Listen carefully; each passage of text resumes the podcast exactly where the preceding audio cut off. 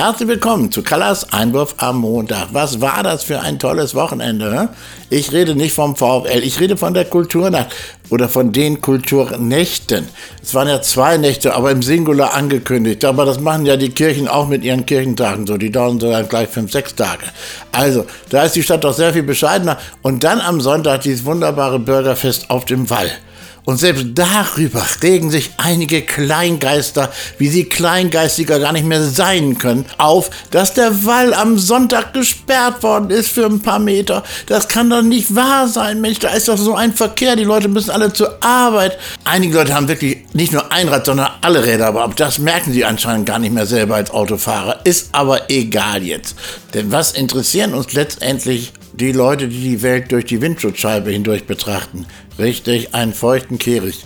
Und nur noch ein ganz kleiner Ausflug nach Spanien, bevor wir zum VfL kommen. Kommen wir zu unserem rabiaten Rubiales-Freund aus Spanien. Mittlerweile hat sogar schon Annalena Baerbock sich dazu geäußert und einen ganz schönen Vergleich gezogen. Man muss sich nur mal vorstellen, sagte sie, Angela Merkel hätte 2014 Philipp Lahm so geküsst. Da wäre die Hölle los gewesen, beziehungsweise das ist unvorstellbar und sagt damit alles. Auch wenn es eigentlich passt, recht hat sie. Nun hat die FIFA, ausgerechnet die FIFA, die ja strotz vor Edelmenschen den Rubiales erstmal für 90 Tage gesperrt, 90 Tage schon verdächtig genug, nach dem Motto, wir brauchen ihn ja doch noch dringend. Also Rubiales will immer noch nicht sein Amt abgeben und, und auf der Sondersitzung des Verbandes hat der Rubiales ja noch behauptet, das sei alles im Einvernehmen gewesen. Und noch schlimmer war im Grunde, dass der halbe Saal noch applaudiert hat. Auch der Nationaltrainer. Plötzlich sind sie alle dagegen und auch der Meinung, das war sehr übergriffig und, und, und, und, und.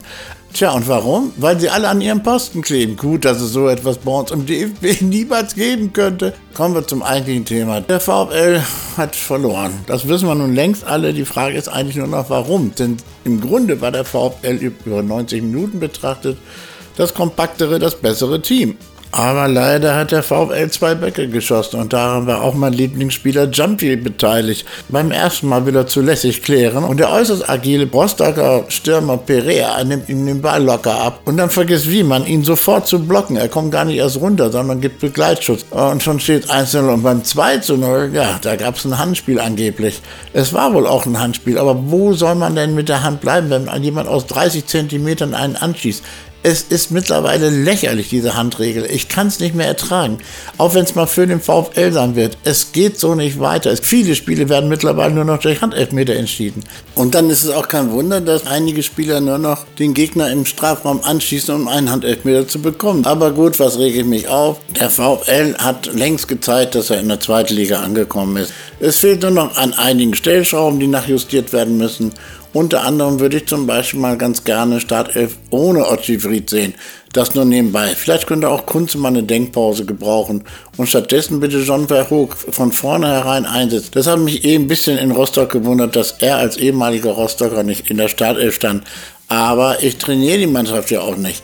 Das weiß Tobias Schweinsteiger besser einzuschätzen, um das mal ganz klarzustellen. Deswegen kann man trotzdem mal was kritisieren oder was einem unangenehm auffällt, sagen.